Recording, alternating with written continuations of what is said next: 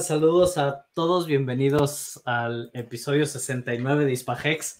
Les quedé mal la semana pasada por causas de, vinos en la cabeza, no pude llegar, pero, pero bueno, ya, ya estoy aquí de regreso. Lástima, lástima que no hubieras estado, porque con un vinito de más hubieras dicho, esta semana nos vamos a un dólar seguro. Sí, no, y además eh, para mí eso fue un poquito frustrante porque pues, fue, el, fue el lanzamiento de la B3 y tenía, estaba bien listo para todo eso, pero se me cruzaron unos vinos antes y ya no pude llegar. Este, entonces, pues bueno, ni modo. Aquí estuvo, estuvo René aquí, eh, ahora sí que dando la cara por la comunidad. Sí, hay que este darle las gracias, ¿eh? que joder, macho, todo ahí el solito y, dio el callo, dio el callo. Pero bueno, ya aquí, aquí ya estamos de regreso, espero ya no, no me vuelva a pasar eso. Aunque no vuelva a pasar ya que se lance, ya, ya, que se lance Pulse Chain, capaz de que eso vuelva a pasar, ¿verdad? Pero. La verdad, estaba celebrando la V3. estábamos celebrando. Em, y pues bueno, esta, esta semana, pues no hay tantas noticias como fue la semana pasada, eh, que obviamente el hecho del lanzamiento de la B3, pues es, eh, es algo muy importante, es un paso muy importante y, digno de celebrarse porque significa que ya estamos muy cerca. Y, y pues bueno, lo que ha pasado esta semana han sido más actualizaciones sobre la B3 porque inmediatamente de que se lanzó, obviamente la comunidad se aventó como gorda en tobogán, se aventaron todos a, probar, a ver cómo está, cómo funciona, y, pues han encontrado muchos detallitos, pequeñas fallas, etcétera, que, ese es el objetivo al final de, tener una testnet. No, no, queremos esos, esos errores en la, en la versión main, en la, ahora sí que en la versión final. Y, y pues esta semana ha sido mucho de actualizaciones de todo eso. De hecho, tengo por aquí. Pero eh, bueno, en realidad es este errores en cuanto a lectura en los exploradores y cosas, cuestiones así, porque la cadena como tal no se ha parado. O sea, la cadena está funcionando bastante bien. Hubo hay que hacer algunos ajustes con que ese fue el último que subió ayer de los validadores, que ya no iban a tener ese problema pero los otros problemas eran con el explorador, o sea, que se detenía o que no leía bien, pero la cadena en sí como tal está funcionando bastante bien. Sí, y de hecho, no recuerdo si yo llegué a hablar de esto o no, pero hace, ¿qué será ya? Como seis, ocho meses más o menos, eh, cuando estaba yo tratando de revisar mis saldos de, de sacrificio que se hicieron a través de Staker App, no estaban apareciendo en la, en, la testnet, en la B2. Y entonces contacté a gente que trabaja dentro, de, dentro del desarrollo de Pulse Chain y tengo un contacto por ahí con el que estuve platicando y al final resultó que el problema no era un problema en los saldos, era un problema en el explorador que no estaba dando la información correcta. Entonces, o sea, los problemas del explorador vienen desde muy atrás pero pues bueno, esto lo único que nos indica es que están puliendo esa parte para que, para que ya no vaya a haber este, este problema. Por ahí me llegó también una pregunta en privado. La verdad, no sé la respuesta, pero la pregunta era si o qué estaba pasando con los saldos de sacrificio, porque dice que en la B2 tenía un saldo específico eh, de lo que fue su sacrificio y en la B3 no le aparece. Yo no sé exactamente por qué esté ocurriendo eso, pero mi idea es que al final estamos hablando de una testnet y la B3 sí vuelve a ser, creo que fue otra vez un fork de, o al menos un snapshot del el estado actual en el que se encontraba Ethereum. Por lo tanto, tenían que volver a agregar los, los saldos de la, del sacrificio de la gente, lo que haya sacrificado. Eso es lo que yo me imagino. No sé si así fue o no. Eh, y es lo único que se me ocurre de por qué puede haber esa discrepancia, porque tienen que volver a agregar los saldos. Y en el Sacrifice Checker este que hay, la página esta no le figura tampoco. Eh, ya no me dijo más. Eh, solo me dijo que cuando checaba en la B2 le aparecía un, un saldo y en la B3 ya no le aparecía. Entonces, me imagino que debe de ir por ahí este, al final, lo que uno sacrificó, pues eso está registrado y se tiene que respetar. Entonces, mi idea nada más es de que todavía tienen que agregar o no se han agregado todos los saldos, porque me acuerdo que cuando se lanzó la primera, la primera versión, se tardó un buen rato en que, en que a todos nos aparecieran los, los saldos que habíamos sacrificado. Y en la B2, la verdad ya no me acuerdo. ya no me acuerdo cómo fue cuando, cuando se hizo la, la actualización a la B2 eh, para que aparecieran los saldos. Pero como dices, o sea, hay que irse al Sacrifice Checker, que tienes la dirección. Yo la verdad ya no me acuerdo de. Entra al explorador y en el explorador te pones en DApps. Ajá. Eh, al explorador de, de Pulse mm, déjame ver. Era. scan. No me acuerdo qué. Pulse Si me voy a pulsechain.com debe de salir el enlace. Mm, aquí está. En la parte de arriba dice DApps o apps o no sé qué. APIs, apps. Ahí, ahí dice Sacrifice Checker. Explorer, pues Sacrifice Checker. Ok. Y bueno, aquí no, no me va a aparecer nada porque este navegador no tiene hmm. ninguna wallet, pero bueno. Oye, este, esta función de PRC20 Token Scanner, que se supone que es para buscártela, o sea, mira las que tú tienes sin conectar la billetera, entiendo, o qué. Lo que hace es eso. Esta, esta función es ahí, eso de ahí. ¿Aquí? Se supone que sí, porque sé que escanea tu billetera para... Pero se supone que busca... Pues me imagino que, va, si tienes una copia... No, no sé si te acuerdas que hasta puso un tweet y, les puso a todos, eh, Ethereum users, ¿quieren ver lo que tienen en copia en Pulse? Entonces entras, se conecta la billetera, entras ahí y te aparecen todos los tokens PRC20 que, tienes. Cuando obviamente va, te va a aparecer a partir de que se hizo el snapshot para esta testnet, que fue en febrero. No me acuerdo a partir de qué bloque exactamente, pero de ese momento ahí te aparece todo lo que se copió a la red. Mm. Sí, entonces, pues bueno, para la, gente que tenga ahí alguna eh, discrepancia en sus saldos y todo, pues aquí es a donde se tiene que ir. Si vieron cómo lo hice, pulsechain.com, aparece aquí el enlace del Block Explorer. De aquí nos lleva para acá. Y aquí en apps nos vamos a Sacrifice, Checker. De aquí nos lleva aquí a esta sección. Obviamente en mi, en mi página, en mi computadora no va, no va a cargar nada porque yo no tengo nada de cripto aquí. Pero, pero bueno, es este, eso es algo que, se tiene. Eh, esta semana, bueno, estuvieron las actualizaciones, lo que acabamos de hablar de Erigon, que ya se vio aquí, eh, las últimas actualizaciones fueron hace 22 horas. Entonces, pues bueno, para mí pienso que estamos muy cerca. Yo creo que por cómo se comporta Richard, nos va a dar unos dos o tres meses, yo creo, de prueba de la, de la B3 para asegurarse de que no haya ningún error ni nada, porque sabemos que es muy, muy minucioso en lo que hace, pero yo creo que ya estamos, ya estamos muy, muy cerca. Eh, déjame aquí saludar, tenemos a Hola Chi, nos pone saludos, saludos Alejandro, JL, y dice aquí, disculpa una pregunta, ¿sabes si Ed Pau se desconectó de Hedron? Yo no he estado trabajando ante, antemano, mil gracias. La verdad, no sé qué esté pasando con, las otras redes. Yo no, no las uso. La verdad, no, las uso, no, no he querido tocar nada de ahí por dos razones. Una, no le veo mucho sentido, sobre todo ahorita.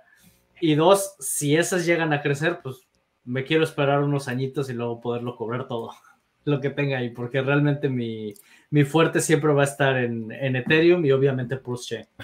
Yo no, yo no la, yo tampoco ah, la trabajo, la, la pero sí es cierto que me, me venció un stake eh, pequeñito y tal, y sí que me preocupé de sacarlo. Además, lo tuve que comprar, o sea, lo que había de fork, la, la, la fee era súper baratita y con lo que tenía, o no sé si el leaf que te regalan al principio y tal y cual, pude, pues, pude deshacer el stake y tal.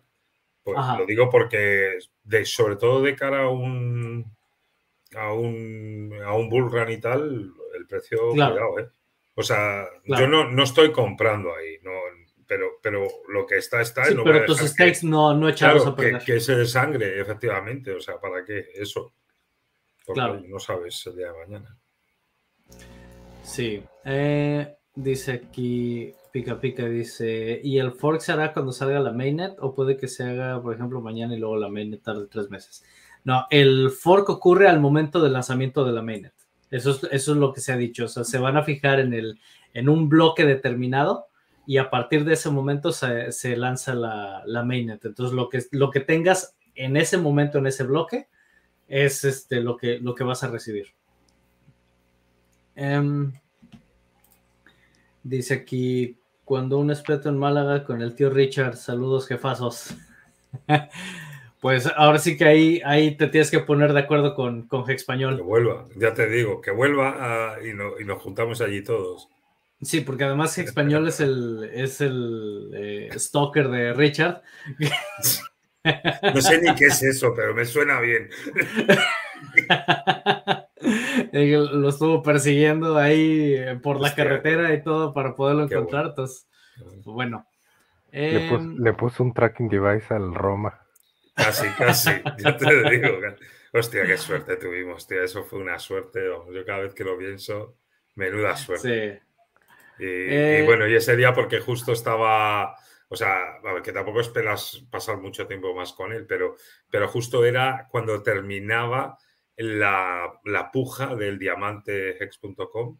Ah, sí. Y, y nos dijo, tengo algo muy importante que hacer, no sé qué, no puedo quedarme, chicos, una foto rápida y tal. Sí, sí, no te preocupes, sí, una foto rápida, ya, qué más da, o sea, ya, eh, ya solamente echarte una foto con él, aunque sea ahí un momentillo y tal, merece la pena el viaje y eso. Y, y luego a las pocas horas salió él vestido como, como nos habíamos echado la foto con él, diciéndole en un vídeo y tal a, la gente que, que, había felicidades a la comunidad por haber conseguido el diamante, tal, tal. Sí. Oye, y, te pregunté esa vez ya ves que siempre dice que, habla, que él habla español. ¿Hablaron en inglés o en español? No, no, en inglés. El tío no dijo ni una palabra en español y seguro que no se entiende, pero no, no, todo en inglés. Porque si has visto que a veces cuando hasta le tiran en español en los tweets, les pone, si hablo español, pendejo. ¿No has visto que contesta así? No, ah, bueno, una vez, ¿no? Eso fue, sí, sí puso, sí. Si él ha vivido, dice, dijeron que vivió como un año y pico en Argentina o un año en Argentina, me extraña a mí, un tío tan espabilado que no. Lo que pasa es que él tiene esa cosa, macho, de que no, no, aprende hablar inglés porque si te quieres enterar del tema de, o sea, de, de los negocios y sacar el beneficio, y esa es la verdad, o sea, sí, o sea, tiene, tiene parte de razón. O sea, de hecho, no, hubieras, no te hubieras enterado de Hex pronto si no sabías inglés. ¿Sabes? Y, ahí está el trabajo que estamos haciendo nosotros de, espera, espera, que aunque no sepas, que te puedas enterar por lo menos de qué va el tema y, tal. Sí, yo, yo, cuando he escuchado hablar a Richard en, en, español, me recuerda la película, en México le pusieron al diablo con el diablo, que es una donde sale... donde, se llama en inglés. Bedazzled en inglés, donde sale como narcotraficante colombiano este Brendan Fraser. así me recuerda, cuando escucho a Richard hablando así, me, recuerda esa, esa película. Eh, bueno, aquí Trollhex dice español, encantado de verte, que tu regreso aquí implica que ya vamos a, va a haber un cambio en la tendencia.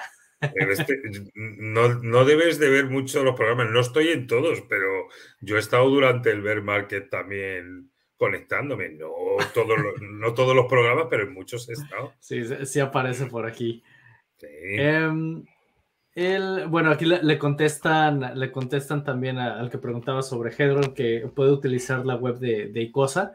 Y sí, la verdad, la página de icosa.pro para todo lo que tiene que ver con movimientos de Hex, Hedron, todo, la verdad, para mí ahora es la más amigable, es la que más utilizo. Eh, para todos mis stakes, todo. Y este, este Alex, siento yo que es el que está más al pendiente de, de todas las actualizaciones que se lanzan, porque inclusive... inmediato. Inclusive en el momento del lanzamiento de la B3 funcionaba primero la icosa.pro que el hex.com en la B3. Sí, sí. Sí, entonces, pues bueno, ahí eh, es, buena, buena recomendación y la verdad es que sí, yo la, página de Icosa es ahora la que utilizo para todo eh, y la verdad está muy bien. Tienes ahí acceso a, a, toda la información. Lo único es que obviamente en la página de hex.com pues ahí tienes tus gráficas de cómo van las t-shirts, de cómo va todo lo demás, pero, pero incluso en la página de ICOSA al menos te da el precio, el precio real de t-shirt eh, por, cantidad de hex. Eh, te, lo está dando ahí en, vivo. Entonces, pues bueno, todo, todo se tiene acceso ahí. Em, aquí, este es más para español. ¿Vale la pena sacar los stakes de Ya te digo, no recuerdo, o sea, pero es que con lo que me habían regalado de, de que te dan lo típico, hacen un airdrop de, no sé si la 0,1 o algo así, era súper, súper, para que pudieras transaccionar, con eso yo pude, lo pude deshacer. Solo, solo deshice un, stake, ¿sabes? No hice más. Claro. Entonces, sí, o sea, mm, pero no vendiste nada. no, no lo vendí, no, no lo vendí, pero, o sea, no merece la pena venderlo. Pero es lo que yo, o sea, yo pensé, pues lo acumulo ahí y ya miro cuando, sobre todo de cara al bullrun, macho, porque si eso, como todo, se vuelve loco, pues eso supongo que también, ¿por qué no? ¿Sabes? No, Además, no, tenemos que olvidarnos también que esa, esa red de, de ETHPOW es, es el Ethereum que hemos estado usando, claro, hasta que han hecho, o sea, que no, no hay que volverse, esa es una buena, una red segura, una, es una buena red, no jodas. ¿Sabes? Que ahora lo han hecho el proof of stake, pero que este, o sea, es la red de Ethereum que hemos estado Es lo que hemos utilizado toda la vida. Claro, o sea, que es que es una, ¿sabes? Entonces, mm, vamos, no sé, que, seguramente cuando venga el bullrun todo se vuelve loco y el precio se va a multiplicar pues por, varias veces, como siempre pasa. Entonces, ahora no merecía la pena venderlo, pero, pero luego más adelante. ¿Y lo dejaste líquido o restaqueaste? Sí, no, no, lo dejé líquido. Y, en principio es lo que voy a hacer. Ahí desharé los stakes y los dejaré líquidos, ¿sabes? Pero es que los fees eran súper baratos. No sé cómo resultará luego, pero me, pareció súper barato. Muy bien. Eh, luego, a ver, déjame ver. Tenemos aquí el, eh, este tweet de Richard donde dice que Pulse Chain es totalmente eh, de código abierto y, este, y cualquiera puede, puede mejorarlo. Y esto es algo que estábamos hablando en el grupo de Pulse Chain, porque hay gente que pregunta, bueno, a ver, ¿qué significa eso de que sea de código abierto? Ahora sí que la forma rápida de explicarlo. Hay diferentes formas de software. Está el software libre y de código abierto. Está, puede haber software que sea no libre, pero de código abierto y puede haber software que sea totalmente de código cerrado y que además no es libre. De hecho, hay cuatro variables, pero bueno, eh, el chiste es que cuando tienes software de código abierto, significa que puedes ver el código que hace ese software, el código detrás de lo que tú estás utilizando. Cuando es libre y de código abierto, significa que no solamente puedes ver el código, sino que además puedes tomar ese código y lo puedes utilizar como tú quieras. Ejemplo de esto es, por ejemplo, Hex. Hex es eh, código abierto, pero no es libre. Entonces, cualquiera puede ver el código de Hex, pero no lo puede forquear. No puede tomar el código, hacer una copia, hacerle unos cambios y crear su propio Hex, porque está protegido por la ley de derechos de autor. Entonces, Hex es código libre, pero no, no, es código abierto, pero no libre Y Pulse Chain, por lo que dice Richard aquí, es ambos. Es tanto libre como de código abierto. Cualquiera va a poder hacer un fork de, de Pulse Chain, así como se, como se está haciendo con Ethereum. ¿Qué ventaja hay? Que cuando tú tienes un software que es libre de código abierto, todo mundo, cualquier persona en el planeta se puede meter y puede ver el código y lo puede analizar. Eso la ventaja que te da es que al final simplemente por la cantidad de gente que puede observar el código, puede haber alguien que observe y diga, hey, aquí hay un error y lo pueda corregir. Esa es la ventaja de un software que sea libre y de código abierto, que entonces cualquiera puede eh, agregar mejoras al código. Cuando es un código cerrado, por ejemplo Windows, por ejemplo Apple, todo, esto que es código que tú no puedes ver, tú no, no tienes ni siquiera permiso de poderlo ver. Si hay alguna falla en el código, pues una de dos, o los desarrolladores se dan cuenta de esa falla ya sea porque hay algún error, porque algo, está, algo no está funcionando bien, o cuando ya los hackearon, es cuando dicen, ¡ay, aquí había un error! Y entonces, y entonces van a corregirlo. La ventaja cuando tienes un código libre de código abierto es que como hay muchísima gente observando el código, se pueden adelantar a los posibles hackeos porque pueden encontrar las vulnerabilidades. Entonces, bueno, así a, grosso modo esa es la, diferencia. Em, y, por ejemplo, eh, software que es libre de código abierto, Linux es libre de código abierto, cualquiera lo puede usar, cualquiera lo puede observar y cualquiera lo puede cambiar si quiere, puede crear su propia distribución de Linux. Por eso es por lo que hay tantas y por lo que el que quiere probar Linux por primera vez y se pone a ver qué opciones hay, le va a volar la cabeza porque hay demasiadas opciones, precisamente porque cada quien puede tomar el código y hacer su propia versión. Y yo si quisiera, yo puedo hacer uno y mañana la publico y entra a la lista de 100, 200, 1000 variables diferentes. Eh, Android es también es libre y de código abierto. Cuando ya lo tienes eh, utilizando, por ejemplo, en el teléfono, si tú tienes, por ejemplo, un Samsung, aunque es libre de código abierto, tú no le puedes hacer muchos, muchos cambios, muchas mejoras, porque ahí la, compañía es la que bloquea el teléfono para que no le puedas cambiar el, sistema de Android. Pero si tú logras desbloquear tu teléfono, tú le puedes meter la versión que tú quieras.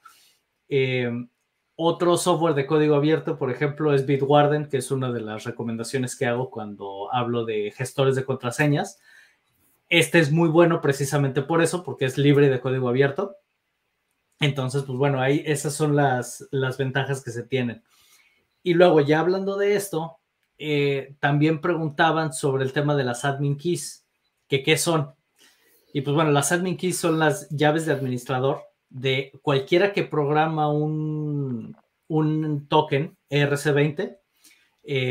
cuando lo programa, puede decidir mantenerlo con llaves de administrador o eliminarlas, que es lo que Richard dice cualquier token que tenga llaves de administrador es peligroso porque la persona que tenga las claves de administrador de, ser, eh, tiene la oportunidad de hacer cambios en el contrato. Y entonces en cualquier momento puede cambiar las reglas, puede agregar más tokens si quiere, puede eliminarlos, puede, puede jugar con esto como le dé la gana. Y esto es un riesgo.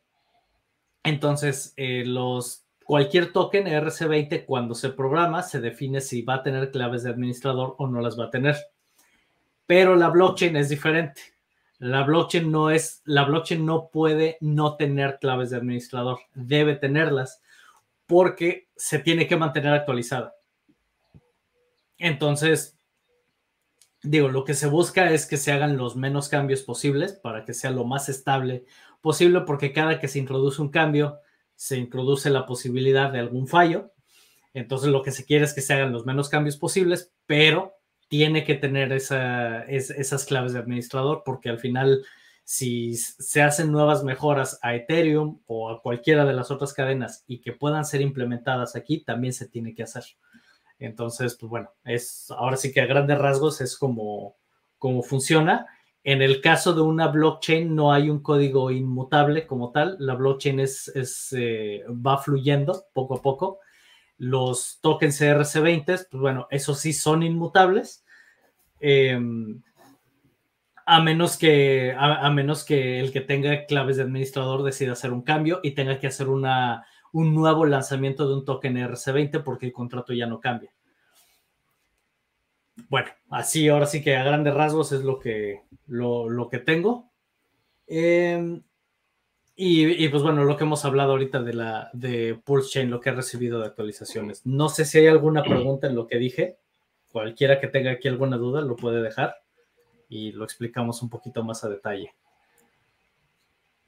Em, déjame ver. Eh, déjame ver este que decía. Ah, bueno, que DeFi Lama se supone que van a listar Pulse Chain tan pronto empiece a haber eh, eh, proyectos DeFi ejecutándose en la, en la red. Aparentemente también se va, se va a listar ahí Pulse Chain. Entonces, pues, bueno. Es otro exchange, entiendo, ¿no? Otro. Eh, yo entiendo que sí. No sé, la verdad, yo no, no los he seguido. Ok. Pero, pero vi esta noticia que decía que, esta chica se, acercó a DeFi Lama y la respuesta que recibió es que tan pronto empieza a haber proyectos DeFi ejecutándose en Pulse Chain que lo van a listar también.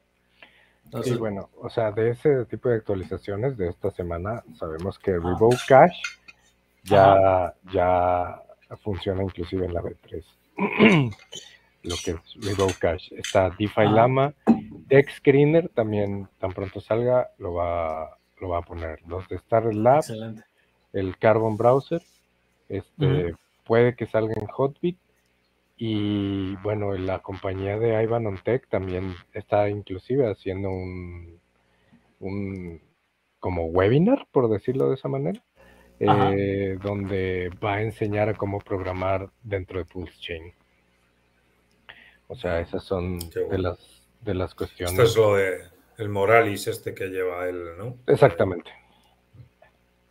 Otra eh. cosa que me pareció bastante importante es que eh, ya ves que siempre se ha mencionado que la MMBot eh, va a llegar y va a robar toda la liquidez que hay en los diferentes dexes.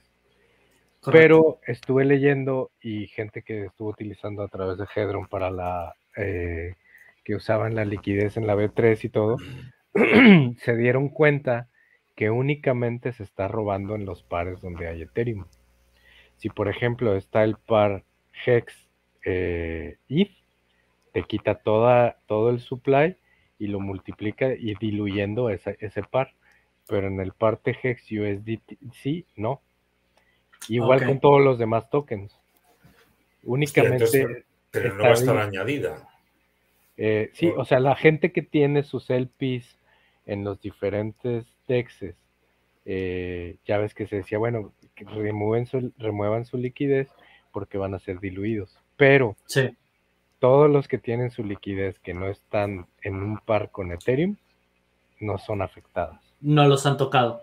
Exactamente, únicamente los pares que son con Ethereum son las que eh, le hacen el harvest para este para eliminar y, diluir esos esos pues tiene sentido pero y cómo respaldan es decir cómo cómo respaldan porque lo bueno es que no pierde también se le duplica digamos esas, esos tokens que, que son suyos también se les duplican y ya tienen ya hay una liquidez ahí, pero se, supone que se iban a crear de cero, o sea, porque para que tuvieran valor, eh, tú ibas a tener que pasar en el bridge en los tokens de Ethereum y emparejarlos con los tokens de, de Pulse ¿vale? Y de esta manera, cuando hicieras un, un Pulse, ese token, tenía valor. Y tenía valor por eso. Tenía valor porque el token copiado de Pulse Chain tenía un par con el token de Ethereum. No sé por si eso, estoy explicando. Por eso, pero por eso el de Ethereum es el que diluyes y los demás pares no. Y por eso se estaba diciendo que se eliminara todo, o sea, que sacaras todo de los SEX, no necesariamente del DEX, porque en el DEX sigue siendo tuyo. O sea, aunque está la liquidez ahí, está ligada a tu dirección. En el SEX no. En un SEX tú subes tú subes este tus monedas al SEX y ya no son tus monedas, ya son del SEX. Mm. Este, en el DEX, en el DEX es diferente. Sí, o sea, por lo que yo entiendo es que al final, al momento que se, que se hace esta dilución por, de Ethereum, al momento que se pasa para acá, se convierte en Pulse Chain. Y esa es de alguna manera para mí lo que, lo que empieza a dar el, digamos, del valor una vez que se abre el bridge. ¿Sí me explicó? Ajá. eso, es lo que yo entiendo. Porque su copia es directamente con Pulse, ¿te refieres? Sí. O sea, claro, claro. O sea, no, porque no existe, claro, ya entiendo. Sí, o sea, para mí ahí es donde, donde empieza el valor. Eh, en lo que vendría siendo la equivalencia ETH Pulse, es donde empieza el valor. Pero una vez que ya Pulse tiene valor, a partir de ahí todo lo demás empieza a obtener valor. Eso es lo que yo entiendo. La, lástima que aquí no está Wells para corregirnos. Sí, pero eso, es lo que yo entiendo, de que, empieza por ahí. Sí, digo, al final, acuérdate que siempre Richard dice que eh, en un principio en Pulchen, obviamente cuando se abra el puente ibas a poder eh, poner los pares en cuanto a que tenías los pares en Ethereum, trasladarlos y ponerlos con los que te dieron gratis para tu poder hacer eso. Pero las que se copiaron de los eh, como tal, pues ya está, digamos, esa el pi creada en un ratio, tenga o no tenga valor. Todas las que tengan una moneda estable como par, pues no van a tener valor porque no sabes si la moneda estable va a, tener, valor o no. El PEG. Pero todas las que estaban pareadas con Ethereum se van a diluir porque les va a robar la, la liquidez, el AM, eh, MBOT de PulseX y aparte eh, al hacerlo como mil, un millón doscientas veces más, este pues el valor se va a disminuir. Sí, entonces yo entiendo, o sea, por un lado es la copia, al momento que se hace Pulse, como ya lo dije, esa, parte creo que le da valor a la, a la red como tal y al momento que se pasa, se crea la copia de tus tokens que vas a tener, por ejemplo, tu eHex y tu PHEX, pues automáticamente al momento que los pareas también, porque ya se creó el bridge, ya se, eh, ahora sí que una le da el valor a la otra. Ahí es donde, eso es lo que yo entiendo, ¿ah? Pero insisto, aquí lástima que Wells no está porque él es el que mm. más, eh, más, domina este tema. Em, preguntan aquí, dice, una vez que salga Pulse Chain, los que no hayamos hecho el sacrificio, ¿podemos intercambiar Hex por PLS o PLSX? ¿O mejor esperar un par de días para hacer el swap? Sí, o sea, tú al momento que tú tengas, eh, si tú tienes tus Hex ahorita, cuando salga la, la, duplicación, tú vas a tener esos mismos Hex y tú puedes hacer swaps tanto como tú quieras. Aquí el detalle es que no sabemos cómo se va a comportar la, ahora sí que el precio de tanto de Hex como de, de Pulse como de Pulse X en los primeros días. Yo creo que va a haber ahí una locura en movimientos que puede ser una gran oportunidad, pero también muchísima gente ahí va a perder mucho. Porque es algo que también dejé un comentario ahí en el grupo, eh, en el grupo de Hispahex. Les dije, tengan cuidado el momento que se lance todo, porque muchos se van a aventar como gorda en tobogán y puede ser que terminen perdiendo ahí, no, no sabemos cómo se va a comportar el precio.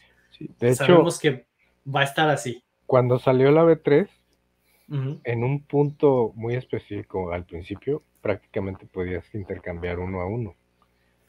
Un momento después, ¡pum!, cambió la volatilidad y se hizo un casi 6, 7 a 1 entre los diferentes tokens. Entonces, de acuerdo a la pregunta que puso él, que si es muy probable, yo te diría que en el lanzamiento, para ti, ¿qué siempre va a ser más valioso? ¿Hex, Pulse o PulseX? En mi caso, yo creo que a futuro Hex, sin dejar de lado Pulse porque es la moneda nativa de la red. Claro, pero si él tiene Hex pero no tiene Pulse, esa es la parte, o sea, que hay mucha gente que está encerrada porque no sacrificó y quiere tener pulse. Lo que sí que está claro. Bueno, perdóname, termino un segundito, que o sea, y es simplemente que ellos, o sea, lo que sí van a poder hacer seguro, seguro, seguro es cambiar Hex por, por Pulse o por Pulse El swap lo pueden hacer. Ahora que sea, que le valga la pena o no. Eso va a existir seguro. Sí, pero por supuesto, pero si se lanza la red y está uno a uno y te esperas dos, tres horas, y si tú tienes Hex y quieres Pulse, y después vas a poder cambiar un Pulse, digo, un Hex por 20 Pulse, pues eh, fue tonto haberlo cambiado uno a uno. O, como estamos viendo ahora en la, testnet, 200 o 300 pulls por cada hex. Exactamente. Entonces, mi respuesta ahí en ese sentido sería, al momento del lanzamiento no hagas nada. ¿Por qué? Ah. Porque la gente va a empezar a cuidar lo que es más valioso para ellos. Y en base a eso se van a modificar las LPs o los ratios de intercambio entre las monedas. Sí, aquí es una, e, esta es una recomendación que yo le escuché a Rolando y lo, ha dicho él por mucho tiempo. Dice, fíjate para ti que, para ti qué vale más la pena. Si tú dices, mira, por un hex yo estoy dispuesto que me den 20 pulls y está ahí, tómalo. Pero si dices, si por un hex me van a dar un pulse, mm, tal vez no, pues bueno, pero tú te tienes que poner ese criterio. Tú tienes que definir para ti si vale la pena o no vale la pena el, eh, el intercambio en ese momento. Pero es algo que tú te tienes que definir a ti mismo, porque así de esa manera, si, si las condiciones que tú definiste para ti se cumplen, pues adelante, hazlo. Pero si no se cumplen...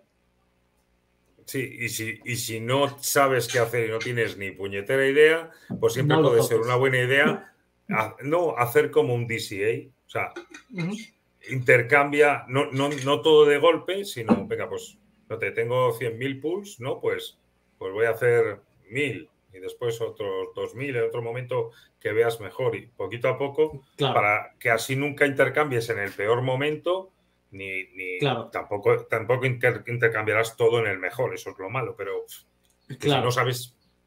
Sí, ahí lo que te queda es el DCA. Eh, pero sí, te eso como dice Rolando, o sea, en el momento en el que tú, tú vas a definir tus propios criterios y tú vas a decir, para mí vale la pena hacer este intercambio, si se cumplen estas reglas, hago este intercambio. Entonces, si se cumple ese escenario, pues adelante, ¿verdad? Pero es algo que tú tienes que tener claro. Eh, para una persona puede ser que tus condiciones no valgan la pena, pero para ti sí, pues adelante, ¿no? Cada quien, cada quien, ahora sí que en esto, cada quien toma sus propias decisiones. Eh, yo, últimamente estoy en la testnet, estoy tomando nota de, ah. los, de los ratios que existen, pues eso, entre Hex, Pulse, Hex, eh, PulseX, etcétera, etcétera. ¿Sabes? Entre Pulse y PulseX, para, aunque a lo mejor no tiene absolutamente nada que ver, pero se parecen mucho los ratios a los que había en la 2B, ¿sabes? En la V2B, en la, en la versión 2B. Entonces, no sé, a lo mejor no tienen nada que ver con la mainnet, pero si, si es así, pues el, decir, oh, pues lo habitual, o sea, si, si ve unos ratios similares, dices, pues esto al final va a tender inicialmente a que se va a poner en, ¿sabes? En, un hex 300 pulls, que es a lo mejor lo que está ahora mismo y estaba también aproximadamente en la V2B. Pues cualquier cosa que sea por encima de esa, sabes que, que está eh, muy devalorizado el Pulse o muy revalorizado Hex y, viceversa. Eso es lo que estoy haciendo. tienes, tienes puntos de referencia al menos de, Eso es. de decir si, en la, en la claro, si, si, en la testnet, por ejemplo, por un hex me dan 300 y en mainnet llega un momento donde ves por uno me dan 600, pues tómalo. tómalo, ¿por qué no? Ah? Em, viene aquí Equino Educa, dice de momento era más completa la B2B que la B3. Pues está en, seguimos en este proceso de, desarrollo. Sí, irán sacando, irán sacando cosas, o sea, eh, mejoras poco a poco, como los limit orders, como pues eso, un montón más de cosas. Claro. O sea, más completa, no. No, no, no, no, no. Estamos hablando de la red, él dice. Bueno, si se refiere a Pulsex. Sí, yo creo que le está hablando de eso. Sí. A lo mejor no puedo sí, correcta. La red, la red, no. Y tienes que acordarte de una cosa ahí sumamente importante. Este, la B2 era un fork de la red de Binance, porque ni siquiera era de la de Ethereum. Este es un fork de la red Proof of Stake de Ethereum como tal. Entonces, sea, realmente todo lo que tiene el Proof of Stake de Ethereum está en la red de blockchain con mejoras, por lo tanto es más completa que la B2, porque aunque no se hicieron públicas, acuérdate, y se, y se les dijo varias veces, que la red de Binance como tal es muy propensa a ser explotada y hackeada, tiene varias vulnerabilidades. Que dijo, mis desarrolladores son tan buenos que ya las encontraron y se están trabajando. Tan es así que antes de que saliera la, eh, la F2.0, este, ya estábamos a punto de lanzar cuando llegaron ciertos desarrolladores y dijeron, no, porque tienes que primero arreglar esto y esto y esto y esto, que son vulnerabilidades que existen aún hoy en día en la red de Binance. Entonces, como tal, es más completa la red B3 que la B2. Entiendo que lo más probable es que te refieras a PulseX. Y ahí sí. Ahí sí tenías más opciones en PulseX que las podías, eh, porque ya estaban las limit orders, porque ya estaba, este, ¿qué más había ahí? Ah, el, el este, eh, el que podías hacer tu stake individual eh, y, y el buy and burn. Este, sin embargo, los desarrolladores en el grupo dijeron que se iban a ir agregando. Ya estaban las funciones, eh, nada más es que las, que las vayan agregando al, al DEX. Como tal, eso no requiere tanto cambio en la programación, porque pues ya funcionaba en la B2. O sea, ya como tal el DEX ya funcionaba. Nada más son las adecuaciones que tengan que hacer para que funcione correctamente en, en la B3 pero ya estaba programado todo eso. Nada más que no las han querido eh, liberar, sus razones han de tener. pero este, no sé si es como, como que te van llevando paso a paso de que, a ver, utiliza esto. Ya lo dominaste, bueno, ahora vamos a agregarle este pasito para que lo sigas utilizando. Ah. Ya lo dominaste y ya, porque hay mucha gente a raíz de, de que se lanzó la B3 que ni, nunca había utilizado la B2B.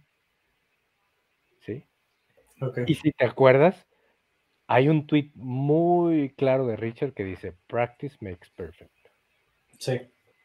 Entonces... Puede ser, puede ser por eso. También, a lo mejor, no sé, no sé si, si será o no, pero en informática es muy común que cuando tienes un, o sea, cuando quieres localizar un error, ¿vale? Digamos, te vas a la a la función como más básica, ¿vale?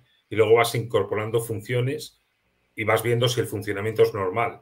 Y, y llegará un momento en que implementarás lo que te está dando el fallo y te darás cuenta, hostia, aquí ya empieza a funcionar mal.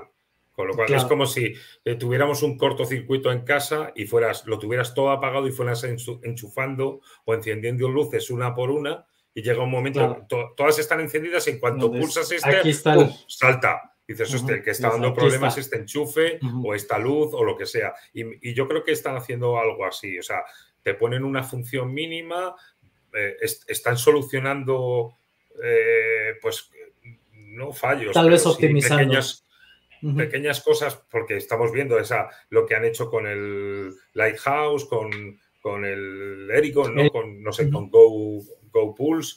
y y después, pues ya una vez tengan esto, implementan una más y ven que no hay problema, implementan otra y así. me da la sensación de que va un poquito a poco en ese sentido. Sí, y algo que también se hace mucho es todo lo que es la optimización del código. Eso se hace constantemente, ¿verdad? Donde, donde al final la tarea o el, la, sí, la, la tarea o la función que tú quieres que el código ejecute, siempre hay formas diferentes de plantear el código para que logre la misma función y por lo que se busca es el encontrar la forma de expresar el código de la forma más eh, cortita y concisa posible, porque mientras más, mientras más optimizado esté de esa manera, menos área de error este, o posibilidad de error puede haber. Entonces también puede ser que estén trabajando en todo eso, en mucha optimización del código. Eh, luego aquí, ah, bueno, Georgia nos dice aquí, saludos, saludos Georgia, bienvenida. Aprovechar también para, pues eso, decirle, darle la enhorabuena por el trabajo que están haciendo en el canal de, de Rolando, invitando a todos los OGs y tal. Georgia, de verdad, enhorabuena, muchísimas gracias por todo ese contenido, por esas traducciones y acercarnos a la comunidad en español también a, pues a los OGs de, estadounidenses. Gracias. Sí. Sí, sí, a todos los, de, los que hablan inglés. Claro, y, eh, también decirles a, a, los que están escuchando y eso, que si ven o eso no tengan miedo de mandar un DM a cualquiera de esas personas.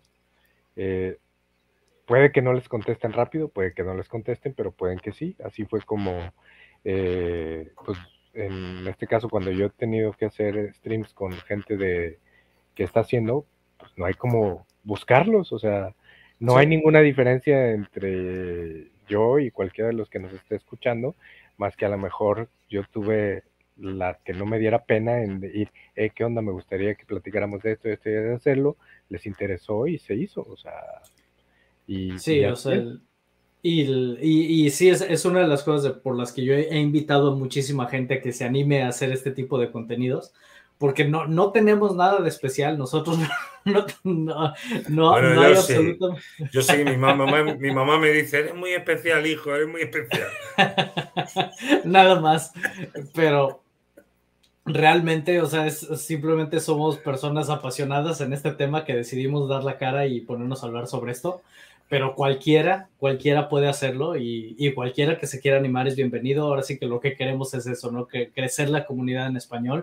Mientras más seamos hablando de todo esto, más rápido nos damos a conocer, más rápido va a crecer Hex, más rápido todo, todo lo demás se va a empezar dando, porque pues, mientras más gente se sume, pues más pronto vamos a tener mejores resultados. Em, lo dice aquí, eh, déjame ver. Ah, bueno, aquí dice Georgia que está aprendiendo de, aquí, de los compañeros, pues aquí aprendemos todos de todos, que eso es lo bonito de una comunidad. Eh, siempre habrá alguien que sepa más sobre un tema que de otro y entre todos, todos nos educamos. Em, déjame ver qué dice acá. Bueno, esto es en referencia a lo que decías tú, Hex Español, de, hacer un DCA de los Hex con los pools. Eso puede ser que suba y suben los días o semanas, por eso lo mejor siempre hacer un DCA. Sí, ahora sí que ya llegado ese escenario, llegado ese momento, pues ahora sí que cada quien tiene que tomar sus propias decisiones. Eh, ahora sí que todos somos adultos aquí. Lo más importante para que puedan hacer todo eso es siempre eh, garantizar la seguridad. Mientras garanticen la seguridad de su wallet, de todo lo que estén haciendo, ahora sí que que Dios los bendiga y tomen sus mejores decisiones. Em, déjame ver. Sí. Bueno, no hay muchas preguntas, pero de aquí también, eh, quien lo quiera empezar a utilizar, ya se lanzó el Portal X. Es el puente de Power City con 20 cadenas, ya está en vivo para toda la gente que decía, eh, es que está en vivo, pero todavía no sale Pulse Sí, bueno, es un puente entre 20 cadenas que lo único que tienen que hacer es al momento del lanzamiento de la mainnet de Pulse la agregan y ya vas a poder intercambiar tus tokens. Lo interesante con este portal es que además es un DEX y tienes limit orders. Entonces puedes hacer tus órdenes límite y todo desde cualquier cadena hasta Pulse en unos pocos clics eh, para poder tratar de hacer el mejor trato. Eh, me hubiera gustado que hubiera salido en la, en la testnet para jugar con dinero de mentiras y no andar experimentando con dinero de verdad. Eh, pero ya está en vivo, quien lo quiere utilizar, ahí está. Es creo el primer producto de Power City que llega a una mainnet. Aquí, te, aquí les dejo la dirección, Portal X Swap .io y para quien la quiera, quien la quiera probar. Em, Otra actualización que ellos sacaron, ya ves que van a, está su protocolo de Earn, que es una copia de Liquidity, igual, como Liquid Loans, pero con el PulseX. Pero estos tuvieron la iniciativa de bajar el colateral eh, que tienes que hacer para solicitar un préstamo. A diferencia de Liquid Loans, que ocupas una mínima de 2000 eh, dólares. En este caso ellos lo van a empezar a usar con 500 dólares. Bajaron la cantidad de colateral. Misma función, necesitas que es 110% de colateral de lo que vayas a pedir prestado, todo funciona igual, nada más que modificaron la cantidad de dinero que tienes que tener bloqueado mínimo para poder solicitar un préstamo, de 2.000 a 500. Vamos a ver cómo reacciona eh, Liquid Loans, que ya funciona en la testnet privada de B3, y yo creo que la próxima semana sale para eh, la B3 ya el protocolo de Liquid Loans. Hablando de las cosas que se están ya por utilizarse en la B3, fuera de PulseX y de este, Hedron, que ya funciona. Eh, ¿Qué otra cosa vi de, eso? Ah, ya subieron también varios videos, David Feeder y eso de los validadores. Así ah, de cómo eh, volverte validador. Cómo volverte validador y cómo funcionar dentro, de, dentro de Pulse. Y subió ahí unos videos este, David Feeder para que puedas programarlo y todo para ser validador en Pulse. Eso también es importante porque tiene que ver eh, para quien quiera. Para quien quiera ser validador, ¿verdad? Quien no quiera, pues simplemente le da sus, sus para que los pueda delegar con ellos y, y que tengan. Pero importante que esa actualización como tal que hizo Richard la semana pasada, eh, o a principios de esta, es una de las más importantes para los que quieren ser validadores. Porque no estaba siendo profitable, eh, redituable o rentable ser, ser validador. Con los cambios que hizo, ya ibas a tener casi un 30% de, de utilidad o de, de rendimiento. De rendimiento, de beneficio eh, al ser validador. Y en nada afecta al, comportamiento de la red, ¿verdad? Y seguías teniendo el burn muy alto, o sea, de un 25, e, sí, esa actualización que hizo incentivó a que más gente quiera ser validador. Claro. ¿Cuántos hay ahora mismo, sabéis? Casi Eran 4.200, casi 5.000 ya. Casi 5.000, creo. Algo vi hoy, en la mañana, creo que está, a lo mejor me engañan mis ojos porque también casi no dormí, pero según yo vi como 4.929, a lo mejor estoy confundiendo el 2 con el 9 y eran 4.292 y no 4.920 y algo. Aún así, 4.000 validadores es una puñetera barbaridad. ¿eh? O sea, yo no sé qué vídeo vi por ahí de, eh, quién era, macho, pero hablaba de cifras, no sé si hablaba de Ethereum 10.000 y pico, 11.000 validadores, eh, hablaba de redes como Polygon que tenían 30 y pocos, o sea, con lo cual 4.000 validadores no estamos al nivel de, es que no hemos salido todavía. O sea, es que es, o sea, e, es una descentralización muy grande. Eso es lo, eh, eso es lo más importante. Eso es, lo más importante que, mientras, mientras más validadores haya, más descentralizado. claro, claro, claro, por eso digo, o sea, es que es Mientras más validadores haya, para mí es implica mayor seguridad porque precisamente por lo mismo, porque es más descentralizado, entonces donde en algún momento empiecen con tonterías eh, como se les dan mucho en Estados Unidos de que no, y las cosas que se les ocurren, eh, mientras más validadores haya por todo el mundo, pues menos pueden tocar la red. Entonces, eso es muy importante. Eh, luego aquí Gaby nos pregunta, bueno, dice, amo Hex, ¿qué harían con dos millones de Hex? Gracias estaquearlos a 5555. Me caen las lágrimas con dos millones de yo quería con eso, yo los tomo y los pongo a 5555 y me espero. Uf, madre mía. ¿Cómo sois dos millones a, a tantos años? Yo haría una escalerita, macho. ¿Cómo sois? De verdad, es que. Uf. Aquí, aquí somos no, no, dudo, no dudo del producto, pero nada, o sea, pero pero es que 15 años, esperarse 15 años y ir viendo cómo todo el mundo se hace millonario y a ti todavía te quedan 12 o 11 o 10. Pero mira, pero acuérdate que lo puedes hacer. Pero puedes hacerlo, por ejemplo, dividirlo en, no sé, 5 o 6 stakes. Todos los haces 5, 5, 5, 5 en HSI.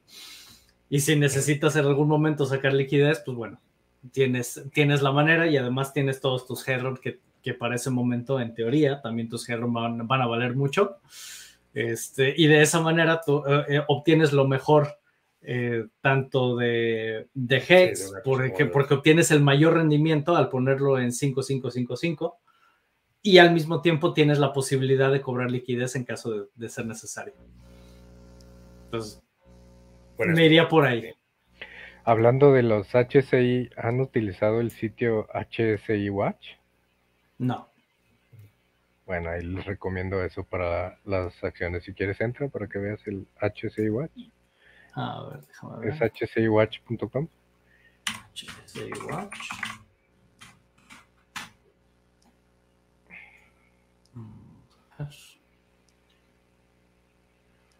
Para controlar los, las actions, estas, las... exactamente, y puedes ver, por ejemplo, de las diferentes carteras cómo, cómo está. Eh, también está, está desarrollado para por un Hexican.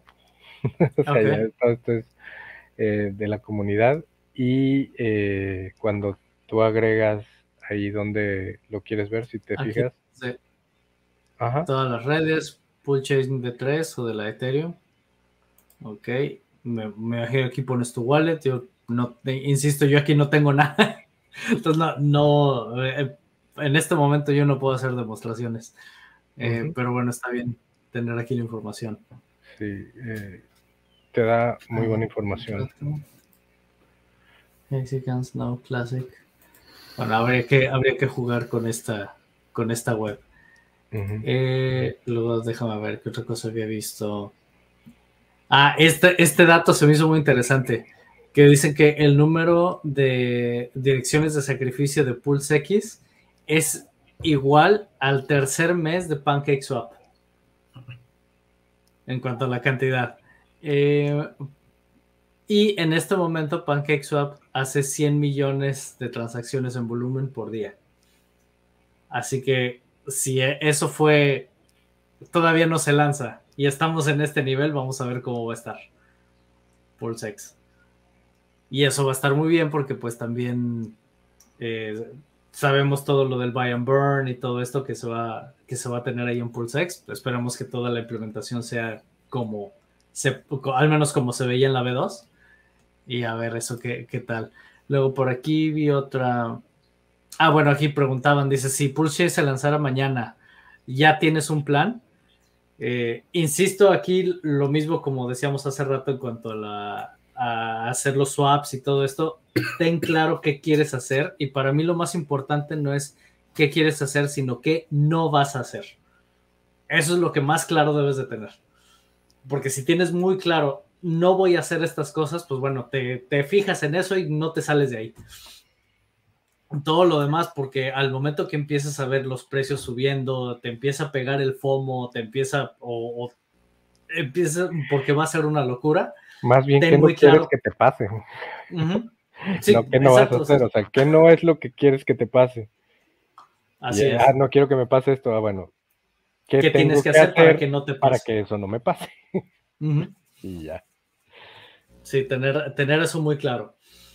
Y, a partir de ahí, pues bueno, ya lo demás, pues cada quien sus decisiones, su propia estrategia, ¿no? Para mí, la más conservadora, no hagas nada, no hagas nada, sigue al momento que salga Pulse Chain, si, si no hay un fiat on ramp directo y tienes que pasar a través del puente, eh, pues al menos tener claro qué monedas vas a comprar, cómo vas a, cómo vas a estar metiendo el dinero. Y yo al menos lo que pienso en un inicio, si en lugar de ponerme a tradear con, las monedas que voy a recibir en Pulse Chain inmediatamente, yo prefiero seguir comprando y a partir de ahí empezar a hacer movimientos, pero lo que tengo no tocarlo o hacer lo posible por ponerlo a sudar. Em, déjame ver, luego por acá venía otro. Eh, bueno, este es, este es un, un tweet de K4K Crypto eh, déjame ver, porque este lo leí, pero ya no me acuerdo bien qué decía. Ah, bueno, cuando habla del impermanent loss, eh, que es lo de la, pérdida impermanente, si van a estar proveyendo liquidez. Eh, bueno, aquí viene toda una explicación. Esto yo hice un video también en mi, en mi canal donde hablo sobre eso. Lo que tienen que tener claro es que cuando van a proveer liquidez, al menos como todo se tiene por la B2 de, de Uniswap, ahí tú provees los pares. Entonces, generalmente tú tienes que meter la misma cantidad de monedas en los dos lados. Y el impermanent loss no es otra cosa que cuando una moneda sube, la otra va a bajar y ahí tú tienes que definir, este, ahora sí que cuál moneda para ti es más importante. Puede ser que al momento que sube mucho una moneda, pero la otra cae, que al final ahí tú no, no estés ganando lo que, lo, que, lo que a ti te gustaría. Eh, se le llama impermanent loss porque puede haber ahí un cambio en la valorización de lo que tú hayas metido en el par, pero es impermanente porque hasta que tú decidas vender esas monedas y entonces ya el valor auténticamente ya lo cambiaste y ya no tienes forma de recuperarlo, es cuando ya se vuelve permanente.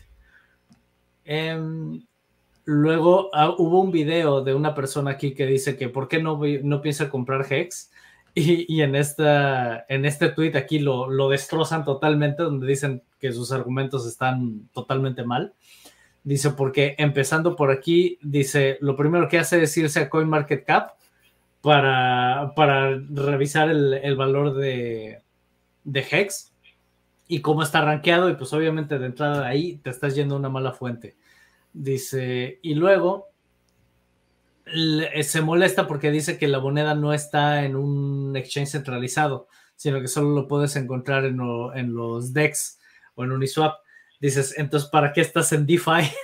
o sea, aquí, insisto, aquí va, va explicando, ¿no? El por qué no, no hagan caso a los argumentos. Estamos hablando de una persona que al final no, no entiende DeFi. por lo mismo los invitamos a que que estamos llegando a viralidad. Hace tres minutos acaban de, bueno, acaba de publicar Katie que la invitaron a participar en un AMA eh, en los spaces de Twitter organizado por coinmerch.io eh, para hablar de PulseChain y es una cuenta con 30 mil seguidores. Entonces, este, pues, pues ahí va. Ahí vamos poco a poco.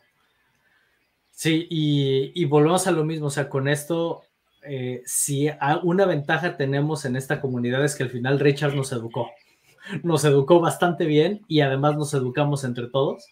Y, entonces cuando, cuando vean videos de este tipo, lo mejor es acérquense a la comunidad y pregunten, porque muchos de los argumentos que van a dar al final vamos a tener la, información de por qué puede tener razón o puede no tenerla. Eh, y al final es gracias a todo lo que hemos aprendido aquí.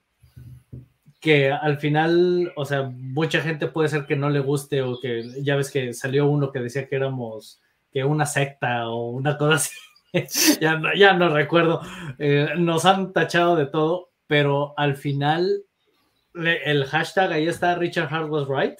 O sea, él estaba en lo correcto. ¿Cuántas veces se ha demostrado que todo lo que él ha dicho ha sucedido en la forma en la que lo dijo.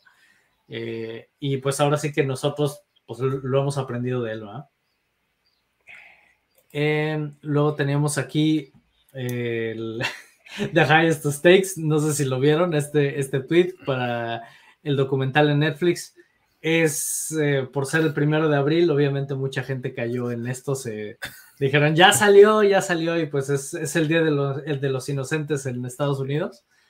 Entonces, pues bueno, ahí nada más, eh, para quien haya caído en la broma, pues bueno, es, nada más una broma, esperemos que salga. De hecho, habían dicho que para estas fechas, ¿no? De este año, se iba a estar lanzando el, documental, ya no recuerdo bien la fecha.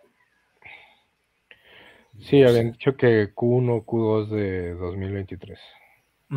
Entonces, eh, también eso ya, ya debe estar. Pero no, todavía no se sabe si ha habido alguna eh, plataforma de este tamaño. Creo que no lo han comprado todavía, ¿no? Porque creo que es lo que están, creo que ya está terminado, que nada más estaban ofreciéndolo a diferentes mm. plataformas, a ver en cuál sale, este, a ver en cuál, y cuál decide tomarlo.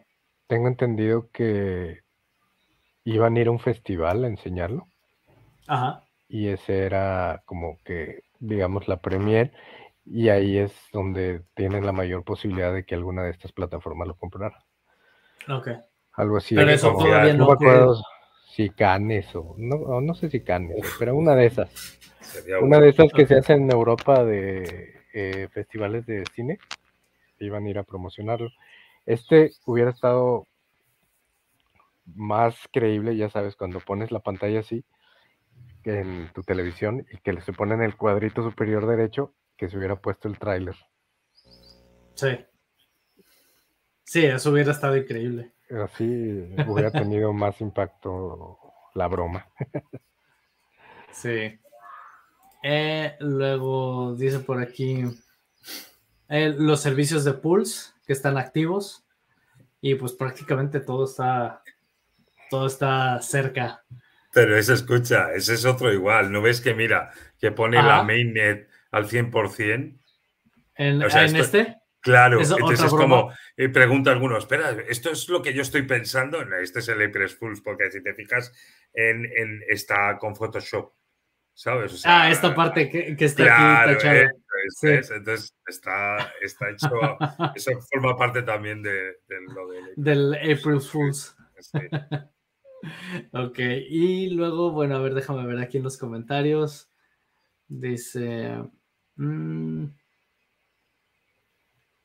Sí, ah, bueno, aquí Georgia les dice que no tienen que intercambiar grandes cantidades, un pulso es suficiente para muchas transacciones. Eso es lo que es maravilloso.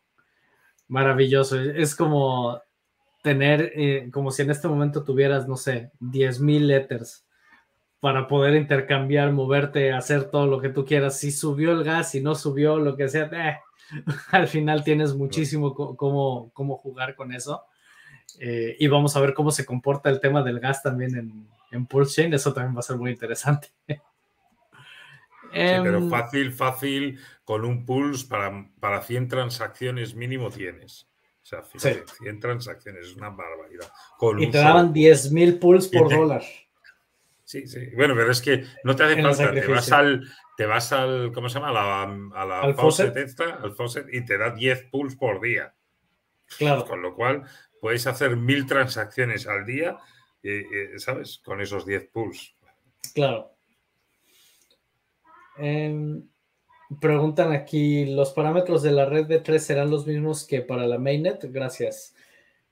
Eh, no sé a qué te refieres con parámetros. O sea, si te refieres a cuando quieres conectar tu Metamask a la, a la B3, van a ser otros. esos van a ser otros. Eh, en cuanto a los parámetros de funcionamiento de la, de la mainnet, pues sí, en teoría van a ser los mismos de, de cómo quede la B3. al finalizar la B3, eh, tienen que ser los mismos. El funcionamiento va a ser igual. Eh, bien, aquí tenemos otro español. Saludos desde Granada. Em, otro desde Canarias. Sí, hay más eh. españoles en Hex que mexicanos. Eso es. Eh, vine aquí justo Flores, here to support Georgia. Eh. Sí, uh, Georgia es, es eh, pilar en la, en la comunidad de, de, español también. Es el puente. Que no deje de hacer sus videos sátiros. Son muy ah, buenos. sí. O sea, ese como el, el, que era de Misión Imposible. El, por ahí vi otros dos están muy buenos esos videos. No, no debe de dejar de hacerlos. ¿Sí, vieron ese que aludando a la película Misión Imposible? Yo vi uno donde estaba en su cocina. Eh, no recuerdo qué estaba haciendo ahí, pero eh, fue el que yo vi. Hace como una semana, creo. Em, dice, yo quiero conocer el talento de la comunidad en español. Pues sí, estamos un poco esparcidos por el planeta ahorita, pero Al menos por aquí nos podemos ver. Cuando te quieras unir aquí, también eres bienvenida. Eh, dice, rompe el botón de me gusta, denle like. Em, sí, señor. Sí, eh, déjame ver. Preguntan aquí, ¿qué riesgos puede haber al utilizar el puente? Se ha entendido, hay que andar con mucho ojo por posibles estafadores que estén en la casa. ¿Algún consejo? Pues lo que sabemos es que en los puentes es donde llega a haber muchos ataques. Eh, pero personalmente así de saber qué, qué, le puede pasar o qué te puede pasar en este momento, pues lo, único que necesitamos es que esté, esté asegurado que el puente es seguro, para que valga la redundancia. Sí, pero, pero, es complicado porque, um, o sea, es lo que tú estás diciendo, un, un, puente es un vector de ataque, es un sitio débil donde atacar. Eh, el Richard intentó hacerlo, si recordáis, sin admin keys pero no, era posible, técnicamente no se puede a día de hoy. Al menos no han descubierto cómo, exacto. Sí, exacto, sí. Y, entonces, quizá por esas admin keys y tal que es obligatorio, pues eh, es más sencillo. Entonces, ¿qué es lo que puedes hacer? Pues un poco lo de siempre. Si, si vas a hacer, si vas a mandar una cantidad, eso, 100.000 hex, por ejemplo, pues hazlo en X transacciones. No lo hagas solo en una, por si acaso hay un, ataque, pues se quedan con una parte. Pero ven mandándolas en, diferentes ocasiones y conforme te vaya llegando vas enviando otra y así. Es la manera de diversificar eh, esas operaciones para que no lo mandes todo en un solo momento y justo en ese momento sea cuando se, se hackee el puente, que a lo mejor resulta que este lo sacan y, y no Sí, que ahí, ahí yo personalmente es el, por un lado, bueno, está, esperemos que pronto haya un Fiat on ramp eh, directo a, Pulse Chain para que no tenga necesidad de estar mandando monedas entre, entre redes. Y por otro lado, que ese es el único beneficio que yo le veo a, a los exchanges centralizados, que tú puedes comprar tu moneda y automáticamente mandártela a tu, a tu wallet, a la red a la que le corresponda y con eso no tienes necesidad de pasar por ningún puente. Es, ahora sí que son caminos y pues ahora sí que ya cada quien va, a elegir el suyo. Eh, déjame ver qué más. Dice, solo los principales validadores ganarán pools si nosotros tenemos un validador que ganamos. Es que aquí, como la, la red cambia, la dinámica cambia de como se tenía en la B2 donde era nada más, eran, creo que se iban a tener 33 o no recuerdo cuántos eran, y todos los demás estaban en fila. Tengo entendido que la forma en la que funciona ahora, en, como va a ser el mismo mecanismo de Ethereum, cualquiera se puede meter a validar mientras tenga la cantidad necesaria de, de monedas. millones. para, para, poder, para, para poder empezar a, a participar como un validador. Entonces, pues al momento que tengas, eh, que ya participas como un validador, pues empiezas a validar las, las transacciones y empiezas a tener tu beneficio. Este, eso es a grandes rasgos. Ahora sí que ya eh, en cuanto ya en la práctica, pues todavía no, eh, pues no tenemos a ninguno que, que, nos pueda decir cómo está funcionando. Sabemos que Rolando desde hace tiempo le había dicho que él quería participar como validador, pero no sé si ha si ha publicado alguna actualización o algo con respecto a eso, sería importante porque pues, ahora sí que él nos podría contar más sobre cómo, cómo trabajar con eso. Eh, pregunta si tendremos validadores, pues bueno, lo mismo. Por lo pronto sabemos que Rolando tenía intenciones. en este momento no sabemos si ya está. Eh, ahora sí que si ya se decidió si lo va, si lo va a hacer o no lo va a hacer o cómo va a estar eso. Incluso tenía. Eh, Perdón. en, ese, punto de si tendremos unos validadores o no, eh, en mi caso personal, esto es lo que yo te contesto. Dependiendo del costo-beneficio, aunque sé que muchos de los que tienen unas cantidades estratosféricas de pools lo hacen por mantener segura la red, yo no estoy en ese punto de tener los billones y trillones de pools que otra gente tiene, porque fueron OGs de Hex. Sin embargo, eh, si los costos como tal del nodo validador que están sacando, ya sea David Feeder o Alex de Hedron, eh, no están tan estratosféricos, que ronde entre 500 o 1000 dólares, eh, no es una cantidad en la cual no pudiera invertir, ver cómo te va, y digo, si se pierden es como invertir en Hex y poner dinero que estoy dispuesto a perder.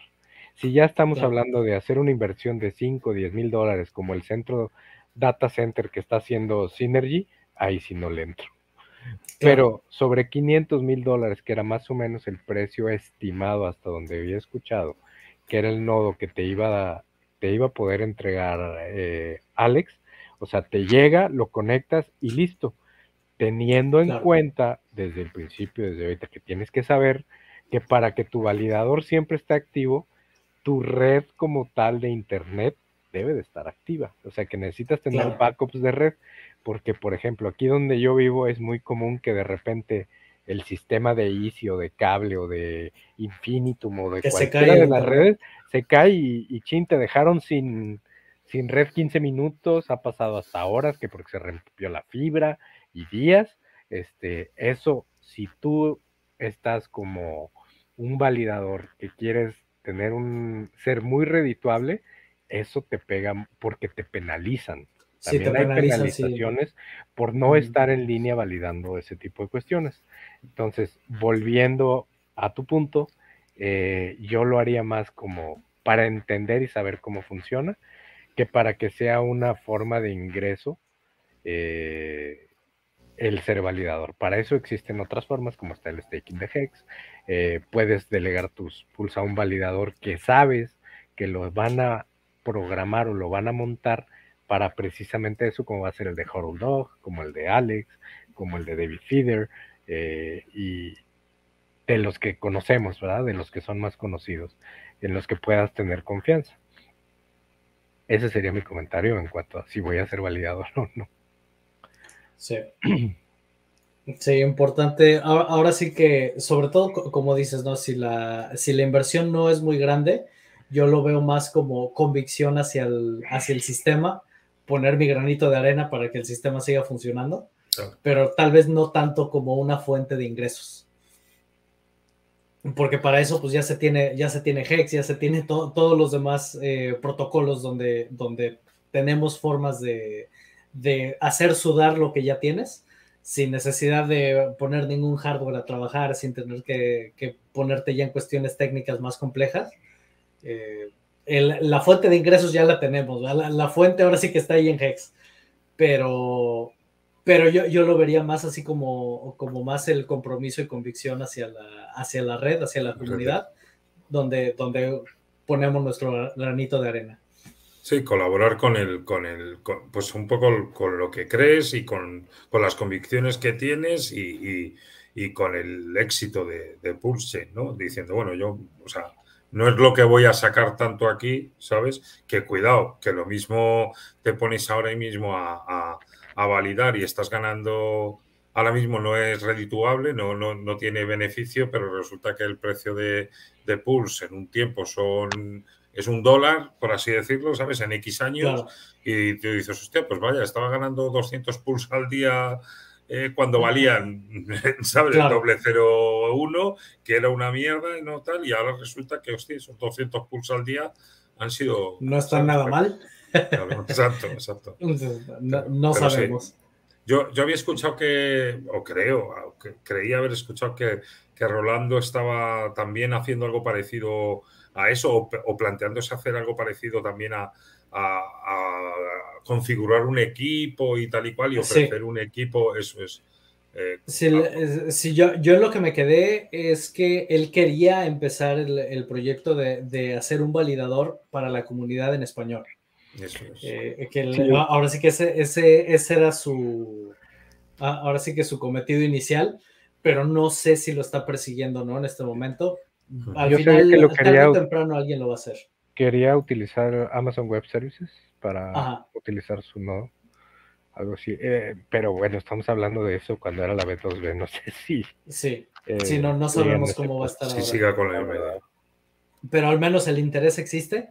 Y, y pues bueno, la ventaja es que una vez que ya tengamos a uno que haya recorrido el camino, le dice a los demás cómo hacerlo y es más fácil que los demás empiecen a unir también. Entonces, pues bueno, es, este, es algo que puede, que puede salir tarde o temprano. Eh, dice, quiero comprar casa en México con Hex. pues yo no estoy en México en este momento, aquí René te podrá decir si, si es buena idea o no. comprar casa con Hex. Te vendo, yo tengo una casa Claro. Acepto, acepto, G. unos cuantos billones con, B. acepto G, sí. Sí ando aceptando Hex. Eh, dice aquí, sería mejor documental si la última escena fuera el lanzamiento de Pulse. Eso sería maravilloso. Eso sería maravilloso, pero pues el documental ya está. Tengo entendido que se queda hasta ahí, ¿eh? Pues ya está sí, o sea, que, se quedaba en que viene Pulse.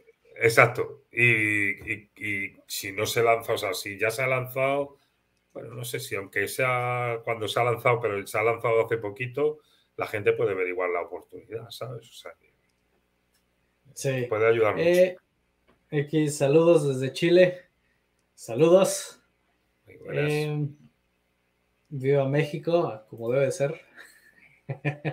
Dice, si, si llegase a listarse en algún exchange, pues no haría falta puente. Directamente se mandaría el exchange, exactamente.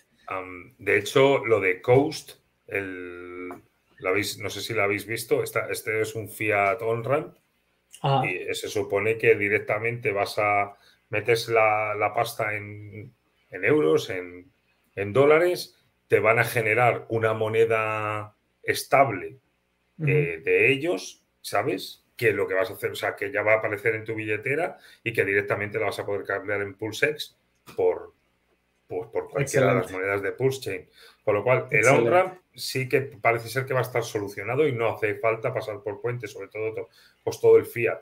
Eh, eso, eso es maravilloso. ¿Y también sería también fiat de salida? No, eso no está no tengo confirmado. Porque he visto a Funding preguntándolo si también iba a ser off-ramp y, no he visto que contestase. Ok. On-ramp sí, porque eso sería... Sí, porque eso estaría, estaría increíble. si podemos tener Fiat on y off ramp, ya, no, ya, ya, ya. Adiós a los bancos. Sí. Para allá vamos. Eh, La el Bank Revolution es bankless. Sí. Eh, dice, con Hex no se podrá comprar casa de momento, tendrías que pasarlo Fiat y en un futuro no muy lejano quizás se puede comprar con Hex. Pero bueno, aquí tenemos a, René que él sí lo acepta. A no ser que alguien te acepte la compra, claro. Sí. Em, y dice, comprar carro con Hex. Que él ya pues compró, yo entiendo que ya compró un carro con Hex. Eh, yo ya compré un carro con Hex, me imagino. Creo que es lo que yo, yo no hablo portugués. No, yo tampoco, pero lo que entiendo es eso.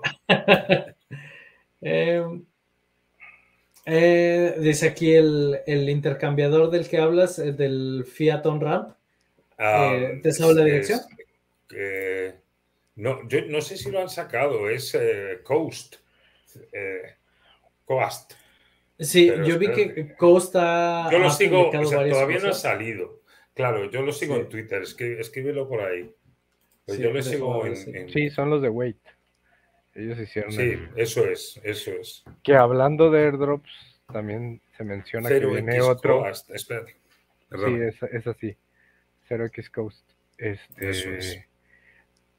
Está desde ayer en la noche empezó muy fuerte a tuitear sobre las características de un token que va a ser airdrop para todos los que han utilizado Staker App este, Steph, y que ha estado poniendo de que él ha sido muy estudioso de los tokenomics desde, desde BTC y, y ahora con Hex, y que va a aplicar todo eso a un token que le va a regalar a los fieles de StakerUp. Ah, Entonces, ahí para que estén ahí el... Lo único que necesitas es tener tu algún stake activo o algo así, me imagino, a través de StakerUp. No tengo idea porque no ha mencionado cómo lo vas a tener. Eh, pero eh, viene por ahí un airdrop de, de parte de ellos también. Ok. Mira, Andy, que en el chat privado. a ver, déjame ver. Que te pongo ahí. Sí, déjame copiar la dirección, ponerla por acá y ahorita lo publicamos.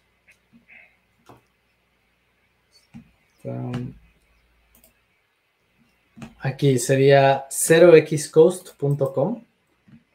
Déjame ponerlo en los comentarios. A ver, ahí está. Esa es la, la dirección.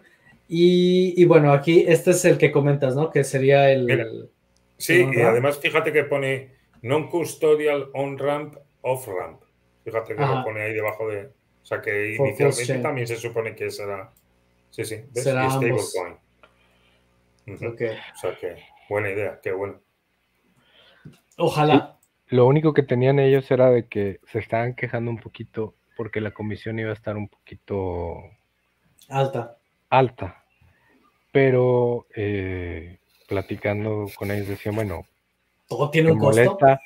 ¿Te molesta pagar un poquito más de comisión teniendo plena seguridad de que vas a entrar y salir sin ningún problema? Porque es sin custodia, yo no voy a tener nunca custodia, van a ser tus fondos. Eso es lo que tiene que quedar claro. y, eh, sin KYC. Exacto. ¿Sabes? Sin, sin Know Your Customer de este, o sea. Claro. Sí, o sea, eso. Escucha, y, mira, esto siempre es bueno. Si tú eres un tío que maneja el sistema y, te manejas súper bien en cripto, vale, das cinco vueltas y llegas al mismo sitio que yo y más barato. Pero para alguien nuevo, tío, pues aunque sea más caro, pues.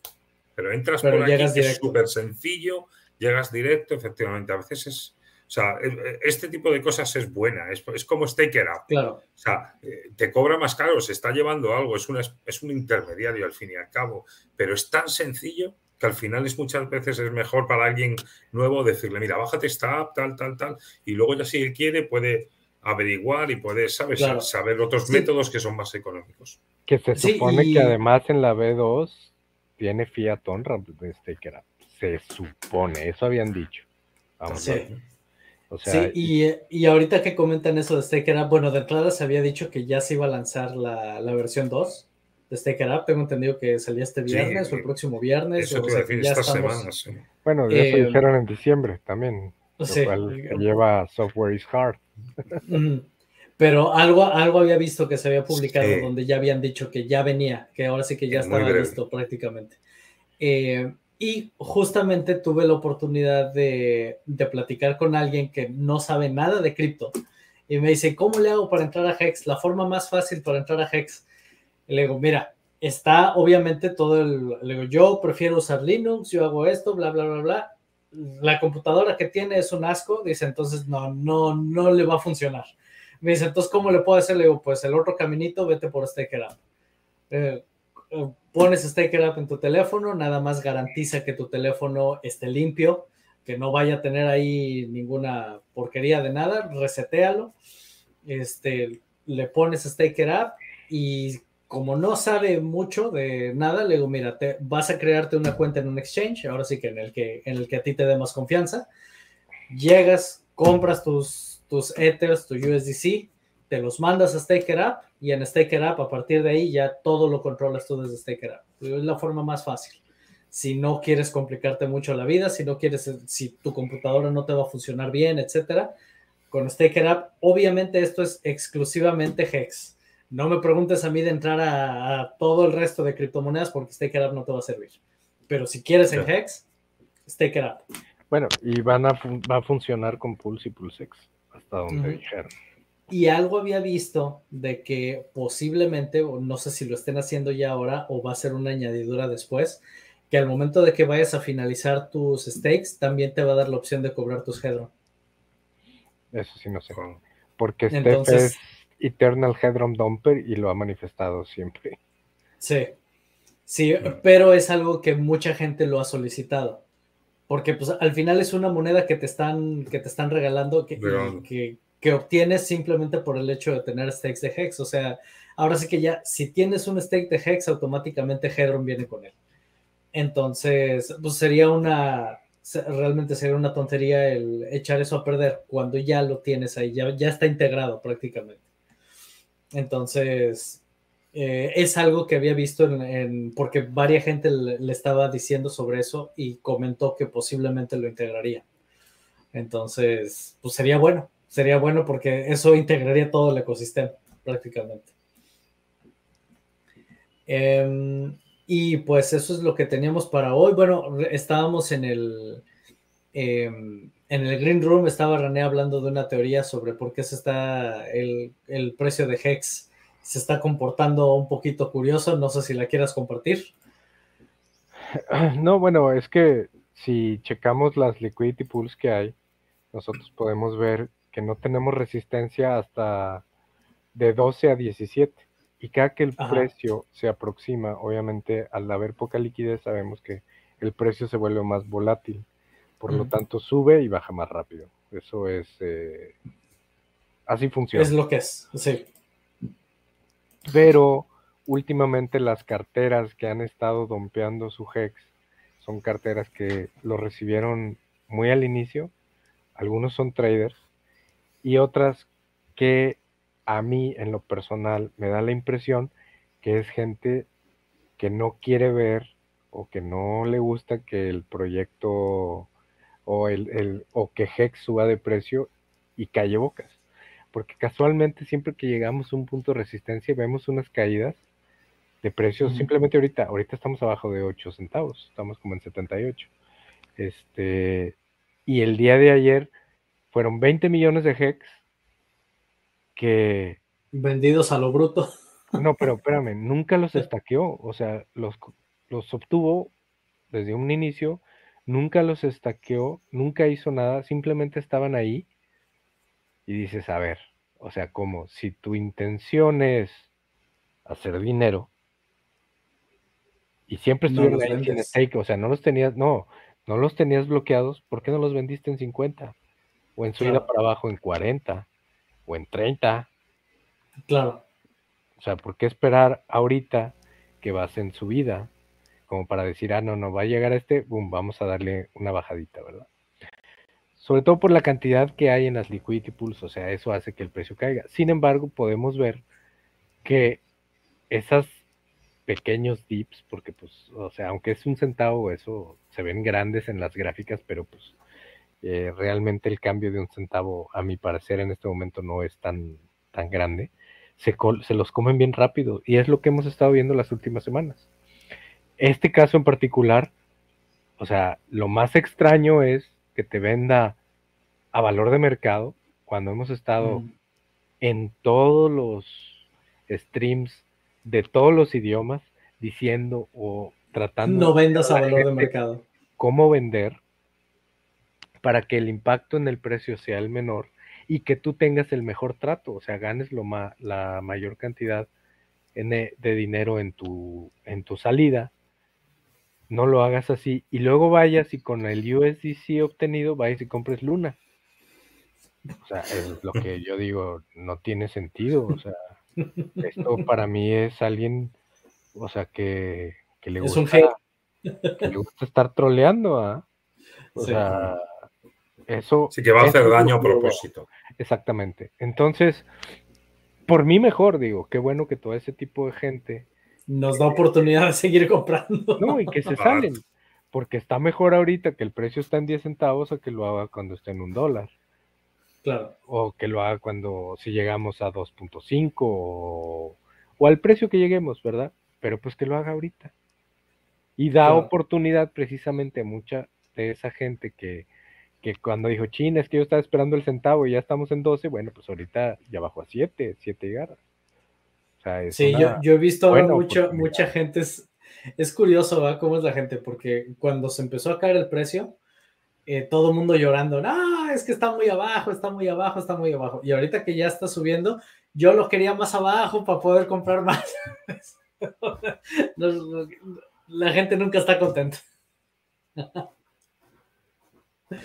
Sí, he visto varios donde preguntan, ¿y crees que pueda volver a bajar a 3 centavos o a 1.5? De hecho, nos han preguntado eso en otros streams. O sea, de poder puede. Pero de que sea probable, yo ya no lo veo probable. Ya no lo veo probable, sobre todo porque sabemos que Pulse Chain viene pronto. Y eso crea esa eh, ese FOMO de la gente que quiere comprar todo lo que pueda para poderlo duplicar. Pero bueno, ahora sí que ya, ¿qué va a pasar? Ah, yo, yo les digo, insisto mucho, yo, a mí no me gusta hacer predicciones de precio, eh, porque no, se, crean expectativas al final, se crean cosas y no, no va por ahí. Eh, yo prefiero hablar de lo que sabemos en este momento, cómo está y hacia dónde aparenta que va, nada más. Em, sin más, no sé si quieran agregar algo más. Ya llevamos una hora, una hora 35 minutos prácticamente. Eh, si hay algo más aquí, alguien que quiera dejar algún comentario, algo, alguna pregunta, eh, nos ponen aquí. Muchas gracias por el live. Tengo que ausentarme para la próxima. Bueno, hasta luego, que estés muy bien y gracias por estar aquí. Quienes están tomarse, que se toman el tiempo de escucharnos en vivo, se agradece mucho. Y si ya no hay nada más que decir, nos vemos entonces la próxima semana. Ahora sí, ya no me voy a tomar vinos. Eh, para... La próxima vez del stream. A después, después del stream te los tomas, pero no antes. A, las, a las 3 de la mañana. pero bueno, pues sin más, un gusto tenerlos por aquí y nos vemos la próxima semana. Hasta luego. Saludos. Nos vemos.